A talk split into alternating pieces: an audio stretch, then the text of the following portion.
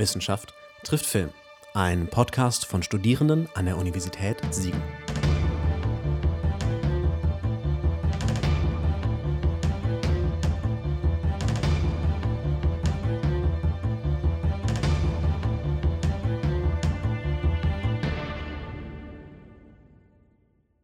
Herzlich willkommen bei dem Podcast Wissenschaft trifft Film.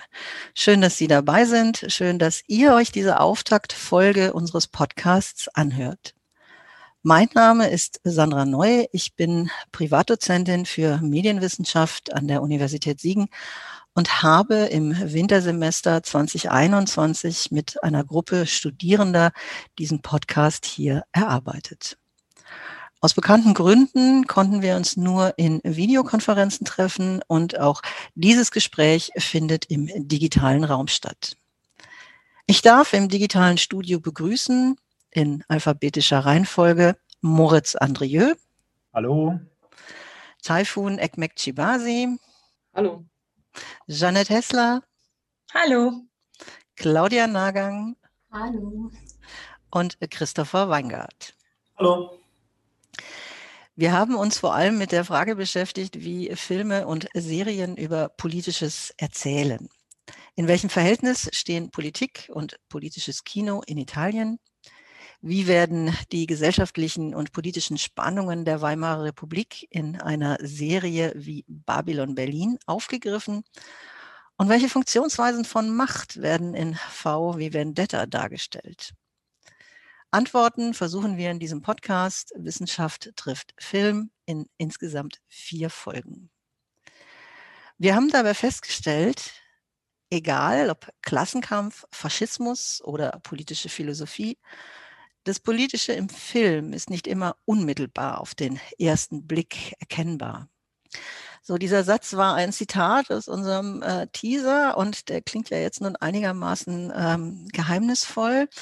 Claudia, könnten Sie das kurz erläutern, was damit gemeint ist? Also ähm, im Grunde zielt dieser Satz darauf ab, dass das Politische im Film mehr ist oder tiefer geht als das, was explizit auf der Leinwand dargestellt wird. Ähm, ich denke, dass in diesem Zusammenhang die Unterscheidung zwischen Politik und dem Politischen sehr wichtig ist und auch hilfreich sein kann. Denn wenn wir an Politik im Film denken oder an politische Filme, denkt man wahrscheinlich erstmal an Serien wie zum Beispiel House of Cards, wo politische Akteure, jetzt Politiker, Präsidenten, Institutionen und politische Vorgänge wie zum Beispiel Wahlen auf der Leinwand stattfinden. Ähm, ein Film kann aber auch politisch sein, ohne dass er Politik darstellt, indem er zum Beispiel Gesellschaft deutet und beschreibt, Probleme bewusst macht oder auch Denkanstöße gibt. Und das alles, also dieses Politische des Films, findet dann etwas weniger offensichtlich statt und kann sich dann zum Beispiel in der Charakterkonzeption einer Figur oder in der Filmsprache, Kameraführung, aber dann auch in der Rezeption äußern. Und ja, damit ist das Politische nicht unbedingt auf den ersten Blick erkennbar. Vielen Dank. Ähm, Sie haben ja, Jeannette, äh, zusammen mit Claudia über die Serie Babylon Berlin gearbeitet. Das ist auch so etwas, wo das Politische vielleicht erst auf den zweiten Blick erkennbar wird. Was fanden Sie so interessant an der Produktion? Ja, vielleicht ist als erstes der historische Kontext zu nennen, auf dem die Serie aufbaut. Als historischer Politkrimi holt die Produktion die Weimarer Republik wieder in die Gegenwart zurück. Und die Weimarer Zeit war eine super spannende Zeit, in der so viele neue kulturelle Ideen beheimatet sind. Also da gibt es wahnsinnig viel zu entdecken. Und gerade Berlin ist ein totales Experimentierfeld für und von Literatur, Theater, Kunst und Musik. In der politischen und kulturellen Landschaft Weimars entstehen neue Diskurse. Wir haben einerseits ein tiefes Krisen- und Katastrophenbewusstsein, eine Polarisierung zwischen rechts und links sowie kollektiver Kriegstaumel. Und andererseits sehen wir aber auch das Entstehen einer modernen Massenkultur und künstlerischen Innovationsgeist. Wir haben also eine politische Instabilität auf allen Ebenen und eine Gesellschaft, die nach der Kriegserfahrung versucht, ja, irgendwie ein neues Leben zu beginnen und Menschen, ähm, die natürlich den Drang nach Freiheit haben. Die Produktion rekonstruiert diese Zeit und macht sie emotional zugänglich. Filme und Serien haben natürlich den Vorteil, dass sie eben als künstlerische Erzeugnisse die Legitimation zur freien Interpretation und Ausdeutung des historischen Stoffes haben. Das macht sie so untersuchenswert. Danke. Claudia, gibt es aus Ihrer Perspektive noch etwas, was Sie da ergänzen möchten, was die Serie interessant macht? Was ich auf jeden Fall sehr interessant fand an der Serie war, dass die Serie mit, ich glaube, 40 Millionen Euro für die ersten beiden Staffeln erstmal so die teuerste nicht englischsprachige bzw. deutschsprachige Fernsehproduktion ist, die je gedreht wurde ähm, und die auch vom Publikum durchweg positiv aufgenommen wurde. Ähm, ich habe dazu auch mal ein Interview mit den Regisseuren gelesen, die auch selber gesagt haben, ähm, dass das Ziel oder eines ihrer Ziele war, dass die Zuschauer und Zuschauerinnen Anknüpfungspunkte in der Gegenwart finden sollen. Deswegen fand ich vor allem so unsere Perspektive auf die Serie, auf die Zeit der Weimarer Republik sehr interessant. Ja, weil die Serie auch tatsächlich, glaube ich, etwas macht, was Robert Musil als Möglichkeitssinn ähm, beschrieben hat. Er hat es äh, so genannt, um äh, diesen Möglichkeitssinn vom äh, Wirklichkeitssinn abzugrenzen. Und der Möglichkeitssinn ist für Musil die Fähigkeit, Zitat, alles, was ebenso gut sein könnte, zu denken und das, was ist, nicht wichtiger zu nehmen als das, was nicht ist. Und das zeigt ja auch so ein bisschen die Serie Babylon Berlin ganz gut auf, indem da ein Szenario über die Weimarer Republik entworfen wird. Wenn man jetzt Musil beim Wort nimmt, kann man davon ausgehen, dass der Spielfilm mit seinen Bildern und Geschichten kollektive Wertvorstellungen einerseits reflektiert, sie aber andererseits auch konstruiert, sie überprüft und erweitert und damit auch Kriterien anbietet, das Politische zu interpretieren, zu kritisieren oder auch zu legitimieren. Film als Möglichkeitssinn kann einerseits auch darauf bezogen sein, wie eben schon gesagt, dass eine Vergangenheit erzählt wird. Es kann aber auch sein, dass man Utopien oder auch Dystopien entwirft, um äh, Möglichkeiten auszuloten. Jetzt ist es ja offenkundig, dass V wie Vendetta ähm, als Film sehr starke dystopische Züge hat. Moritz, was war der Grund, dass Sie sich diesen Film für eine Fallstudie ausgesucht haben? Nun, die Auswahl eines bestimmten Films ergibt sich zunächst sicherlich aus dem persönlichen Geschmack hinsichtlich der inhaltlichen und darstellungstechnischen Ausgestaltung. Im wissenschaftlichen Kontext richtet sich die Frage nach dem Interesse letztlich aber nach der Verankerung der Forschungsfrage, äh, die mit dem oder besser durch den Film hindurch beantwortet werden soll. Wenn wir also die Frage stellen, wie innerhalb des untersuchten Produkts der Kampf um die politische Macht ausgetragen wird, dann untersuchen wir genau genommen zunächst, wie dieser dargestellt wird. Um das hierin liegende Deutungsangebot soll es dann im Grunde gehen. Wir haben uns also für diesen Film entschieden, weil wir annehmen, dass dieses Deutungsangebot die Beantwortung der Frage nach den Eigenarten und den Mechanismen des politischen Machtkampfs ermöglicht und möchten dann in einem weiteren Schritt unter Zuhilfenahme einiger theoretischer Überlegungen deren Verallgemeinerung bzw. die Bedeutsamkeit für die Gegenwart diskutieren.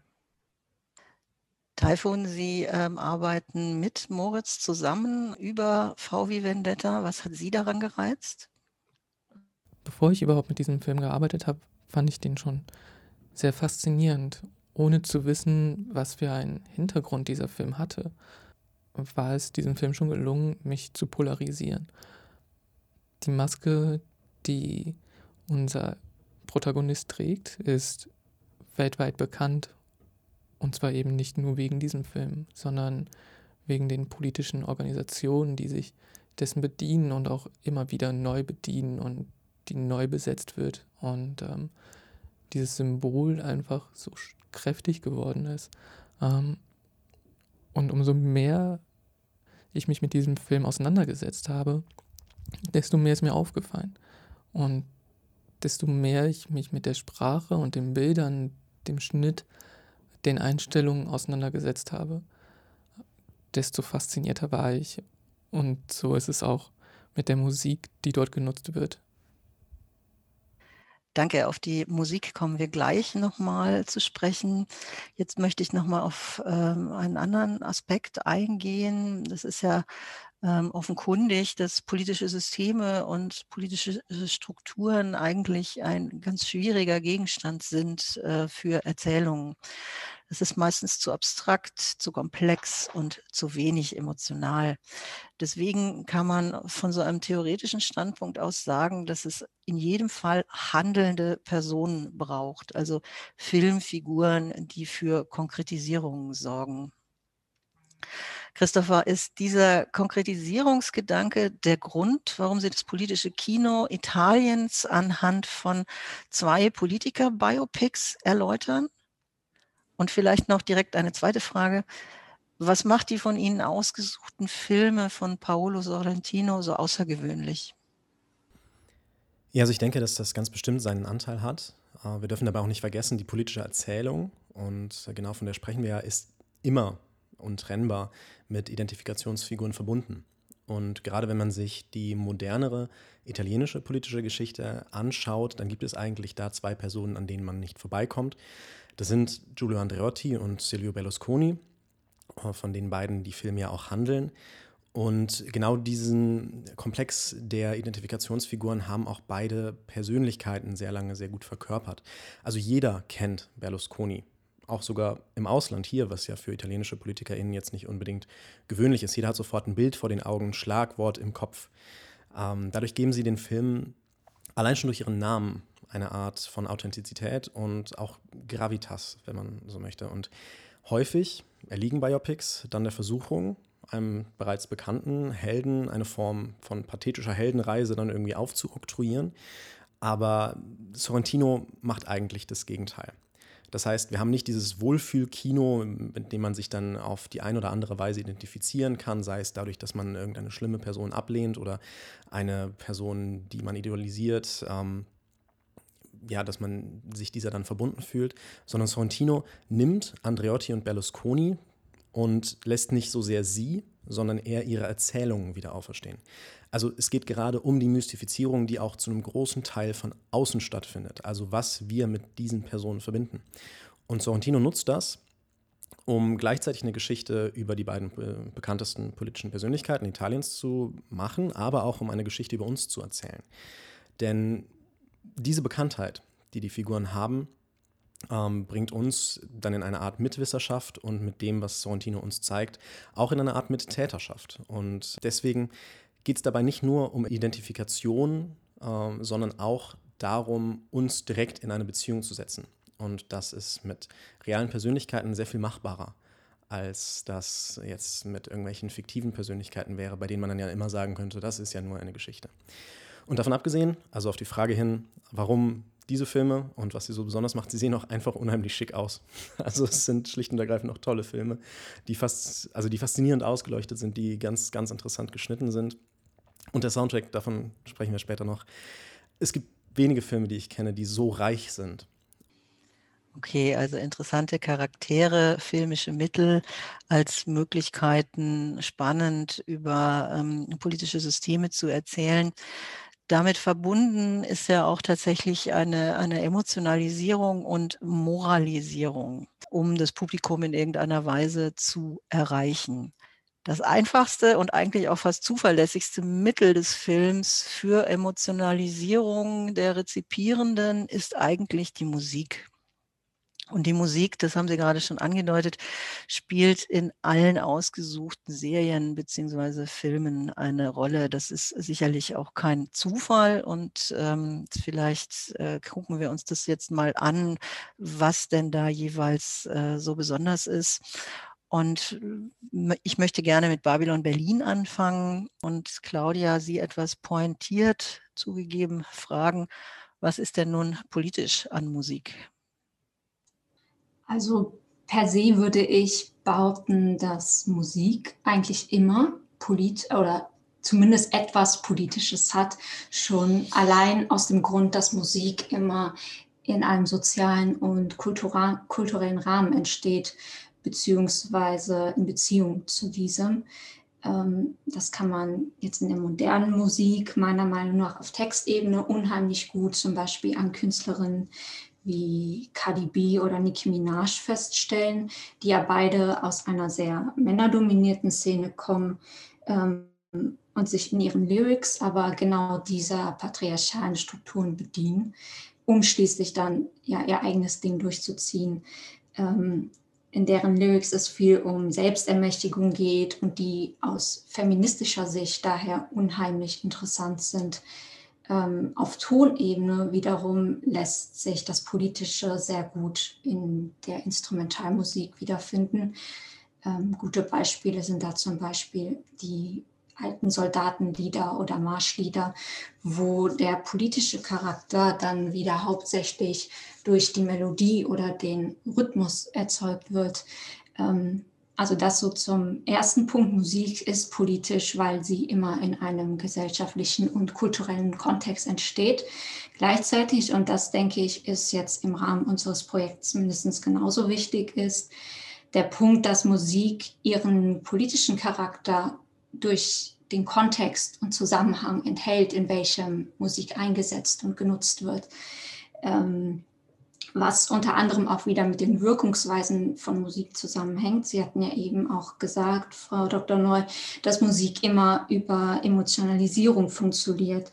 Darüber hinaus ähm, verfügt Musik aber auch immer über ein immenses Mobilisierungspotenzial ähm, und kann zudem auch noch identitätsstiftend wirken, wodurch sich Musik einfach extrem gut eignet, ähm, und gezielt eingesetzt werden kann, um politische Botschaften zu unterstützen oder zu entfalten, ähm, was aber gleichzeitig auch wieder oder womit auch gleichzeitig wieder die Gefahr von Instrumentalisierung mitschwingt.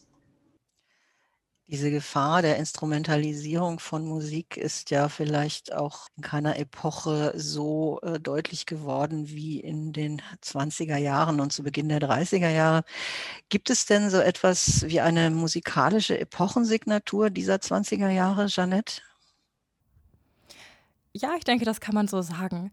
Mit der Ergänzung, dass der Tanz im Prinzip genauso wichtig war wie die Musik. In Deutschland vollzog sich nach dem Ersten Weltkrieg ein tiefer Wandel in der Musik- und Tanzkultur.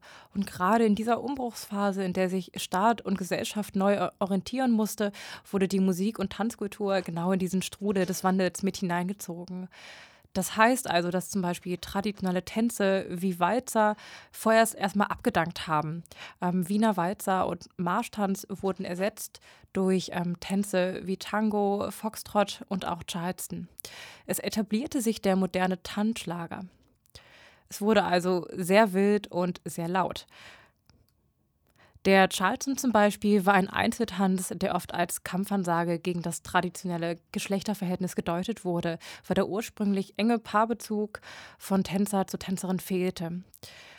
In Bezug auf die musikalische Klangfarbe kann man generell sagen, ähm, dass man sich auf der Suche nach Neuem ähm, in den Jazz verliebte. Man begrub in modernen Tanzlokalen erst einmal den Walzer, der im Prinzip die höchste musikalische Ausdrucksform war, ähm, und gegenüber zu bewegungsintensiven Tanzrhythmen. Ähm, hierfür machte man Anleihen bei afroamerikanischer Musik zum Beispiel, ähm, während die deutsche Tanzmusik ähm, Streichinstrumente und eine glatte Melodienführung bevorzugte, wurde die amerikanische Tanzmusik mit Blasinstrumenten, ähm, Banjo und Schlagzeug gespielt und diese Instrumente erhielten immer mehr Einzug in die musikalische Landschaft. Für eine mögliche musikalische Epochensignatur heißt das jetzt nun, dass die Musik sehr rhythmisch, sehr schnell und einzig für den Tanz ausgelegt war. Generell verbreitete sich eine sogenannte Tanzmanie und die ist, glaube ich, am besten mit dem Wort der Ekstase zu beschreiben ein bisschen in Ekstase äh, geraten auch die Akteurinnen und Akteure in äh, Sorrentinos Filmen. Da sind auch bestimmte Sequenzen enthalten, die wie Musikvideos geschnitten sind, sodass es da vielleicht zu so einer doppelten Ekstase kommt. Christopher, ist das eine Form von Kritik an der politischen Klasse oder welche Wirkung will Sorrentino mit diesem Musikeinsatz erzeugen? Ja, ganz klar ist das eine Form von Kritik. Wir müssen dabei, denke ich, bedenken, dass alle Filme immer Inszenierungen sind. Ganz egal, wie akkurat sie jetzt auch recherchiert sind, ganz egal, wie akkurat sie zu sein versuchen. Es ist immer ein Standpunkt, es ist immer ein Ausschnitt. Und Sorrentino bekennt sich da sehr offensiv zu. Also bei beiden Filmen, bei auch beiden Figuren wird ganz klar, das ist gerade ein Film, das ist eine Inszenierung und das passt aber auch sehr gut zu zwei Persönlichkeiten, die Meister darin sind, beziehungsweise waren, sich selbst zu inszenieren. Also beide Filme sind komplett durchinszeniert und anders würde es auch für beide Figuren gar keinen Sinn ergeben. Also um sich diesen Personen zu nähern, äh, nähert man sich am besten ihrer Art, sich zu inszenieren und inszeniert zu werden. Und das hat man auch heutzutage noch in, in Politiker Typen. Also ganz viel von Andreotti kann man zum Beispiel in Merkel wiedererkennen, in dieser Stabilität, in diesem In sich ruhen. Und ganz viel von Berlusconi ist eine Blaupause für Trump. Und dementsprechend deutet diese Inszenierung natürlich darauf hin, was damit ausgesagt werden soll. Aber zurück zu Sorrentino. Er stellt im Prinzip die politische Klasse als ein großes Schauspiel dar, als eine Medienwelt. Und das ist natürlich einerseits eine Kritik an genau dieser politischen Klasse, aber mindestens genauso sehr auch an den Personen, die diesen Betrieb am Laufen erhalten. Also letztlich dann auch wieder an uns. Und abgesehen davon hat man durch diese Art des Schnittes, durch diese Art der Montage auch schon eine Art Einführung, wie über Personen gedacht wird. Also zum Beispiel Andreottis Kabinett, das zu Beginn des Films eingeführt wird, wird schon dargestellt wie in einem Gangsterfilm. Und ohne dass man es jetzt explizit aussprechen muss, ist dadurch dann direkt klar, um was für Personen es sich da handelt und wie sozusagen die Arbeitsmoral dieser Person ist, also wie sie ihr, ähm, ihr Tagwerk angehen. Und das ist natürlich eine politische Kritik, aber auch eine gesamtgesellschaftliche Kritik. Auch VW Vendetta ähm, arbeitet mit Musik und setzt an einigen zentralen Stellen äh, Klassik ein, Tchaikovsky und auch Beethoven. Taifun, ist das eine bildungsbürgerliche Spielerei oder verbirgt sich dahinter eine politische Aussage? Unter normalen Umständen würde ich ihn dazu sprechen. Aber was diesen Film angeht, da ist das ein wenig anders. Und zwar ist V, unser Protagonist, jemand, der die Kultur, die Literatur und die Musik der Vergangenheit speichert und auch mit sich trägt. Er ist ein Ästhet. Und es ist kein Zufall, was über dem Film hinaus mit der Musik alles verbunden wird. Und zwar ist es bei Tschaikowski ähm, die Ouvertüre 1812, dass sie geschrieben worden ist für den Sieg über Napoleons Frankreich und in Russland vorgetragen worden ist. Und genauso wurde sie auch genutzt von den Amerikanern, um ihren Sieg über die Briten zu feiern und um damit ihren Unabhängigkeitstag zu feiern. Bei dem Stück von Beethoven ist es ein wenig anders da Beethoven fasziniert war von der französischen Revolution, trägt das eben auch diesen Charakter mit sich. Hinzu kommt, dass dieses Stück genutzt worden ist von den Alliierten, um nämlich aufzuzeigen, dass sie unterwegs sind und oder eben ein Angriff gerade startet. Und es ist tatsächlich ein Zufall, aber den dieser Film auch nutzt, dass die ähm, Anfangsklänge, das sehr berühmte Dam Dam Dam Dam, nämlich im Morse Ton im Morsecode ähm, für V steht, beziehungsweise für Victory. Und das ist alles kein Zufall. Das benutzt dieser Film sehr bewusst und sehr gekonnt. Und ähm, das ist ziemlich faszinierend. Moritz, der Analysefokus liegt in dem Projekt, in Ihrem Projekt auf Macht und äh, Ihren Funktionsweisen. Spiegelt sich für Sie dieser Machtaspekt auch in der Filmmusik? Auf jeden Fall. Ähm, erstmal ist Musik genauso ein mediales Produkt wie ein Film und lässt sich also auch auf Deutungsmöglichkeiten im Kontext von beispielsweise eben machttheoretischen Überlegungen untersuchen. Es wurde schon gesagt, Musik ist aber hierbei vor allem ein Emotionsträger. Man kann sich die, ich nenne es mal, Machtmöglichkeiten von Musik an zwei kurzen Beispielen sehr gut vor Augen führen. Auf der inhaltlichen Ebene kann eine musikalische Komposition direkte Projektionsfläche von politischen Machtkonstellationen sein, wie zum Beispiel eben die Ouvertüre 1812 von Tschaikowski, von der wir gerade schon gehört haben, die den Sieg Russlands über Napoleon darstellt. Darüber hinaus kann man sich beispielsweise aber auch die Frage stellen, gibt es einen Zusammenhang zwischen der weltpolitischen Dominanz der USA und dem Fakt, dass aus der Liste der 100 größten Musiker aller Zeiten, bis auf Carlos Santana, die Interpreten ausschließlich aus dem englischen Sprachraum stammen. Diese kulturelle Globalisierung kann im weiteren Sinne sicherlich als machtpolitische Instrumentalisierung gedeutet werden. Danke. Danke an alle. Die nächste Folge Wissenschaft trifft Film erscheint nächste Woche Freitag. Als Ausblick auf alle anderen Folgen vervollständigen Sie doch jetzt jeder und jede von Ihnen den Satz, den ich anfange. Christopher, das politische Kino Italiens ist besonders, weil die politische Historie Italiens so besonders und komplett außergewöhnlich ist. Also Italien hat fast eine Regierung pro Jahr, 67 in den letzten 75 Jahren. Italien hatte eine Phase in den 90ern, in der praktisch alle Parteien verschwunden sind und durch neue ersetzt wurden, hatte Ministerpräsidenten mit direkten Verbindungen zur Mafia und ein volatiles äh, Politikklima, das auch immer wieder ein Lackmustest für den Rest der Welt war und selten zum Guten.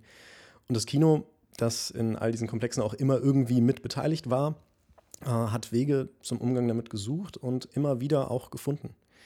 Und die können schonungslos sein wie Gomorra, die können geradezu beißend ironisch wie Loro oder Livo sein, aber immer sind sie sehr interessant und gute Bilder hat das italienische Kino sowieso immer schon produziert.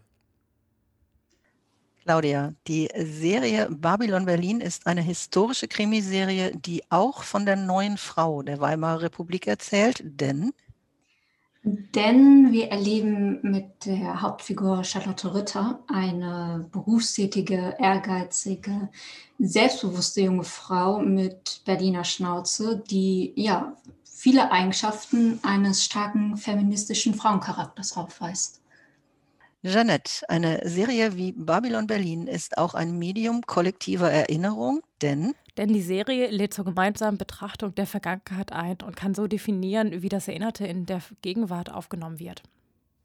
Typhoon. V wie Vendetta lässt sich gut mit Gramscis Hegemoniebegriff analysieren, weil mit dem Begriff der Hegemonie ist es in diesem Kontext möglich, den Film so zu betrachten, dass wir uns anschauen, wie der Staat versucht, die Bürgerinnen und Bürger dazu zu bewegen, in derselben Ohnmachtstarre zu bleiben während es auf der anderen Seite unseren Protagonisten gibt, der versucht, die Menschen mitzunehmen und eine neue Idee in sie hineinzupflanzen. Und das ist eben auch das, was Gramsci in der Hegemonie betrachtet, und zwar diesen Kampf um die Ideen der Öffentlichkeit, ähm, die Deutungshoheit. Und dementsprechend ist das ein sehr gutes Werkzeug.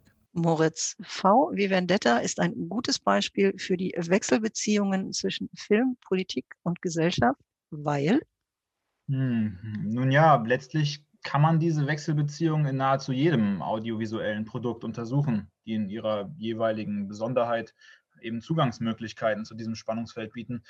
In Anbetracht der Tatsache, dass staatliche Überwachungsmechanismen heute schon manifester Bestandteil unserer sozialen Realität geworden sind, und wir insgesamt eher ein Erstarken autoritärer Staatsstrukturen feststellen können, bietet VW Vendetta ein Deutungsangebot, das der Relevanz der skizzierten Entwicklung gerecht wird und eignet sich daher besonders gut, um die Trias Film, Politik und Gesellschaft in diesen Kontext zu rücken.